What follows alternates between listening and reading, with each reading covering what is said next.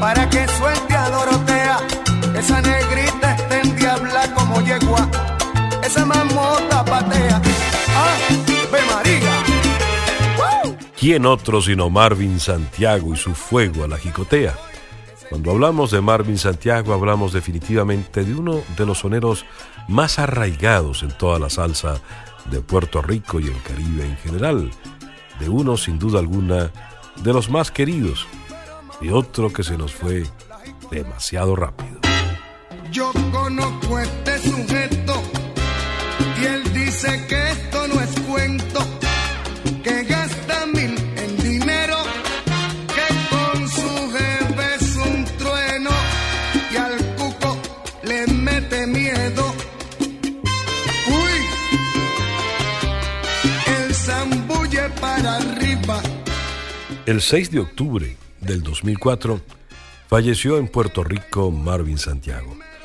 Ya habíamos entregado a la imprenta el libro de la salsa en su reedición y lo último que escribimos de Marvin fue el beneplácito que nos producía su recuperación luego de años de penuria y dificultad. Dificultades por la ley, dificultades por los vicios. Sin embargo, no nos dio tiempo de incluirlo entre aquellos que ya se habían ido.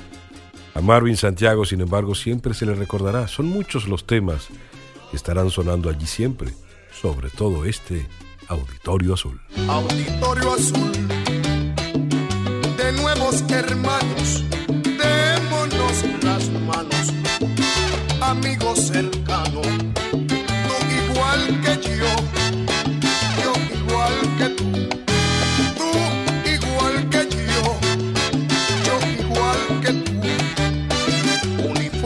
azul, verde la esperanza de partir un día para no volver.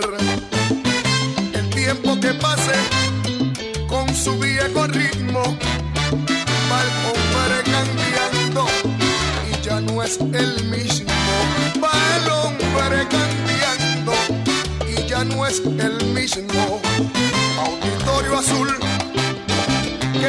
enseña tanto de risas y de llanto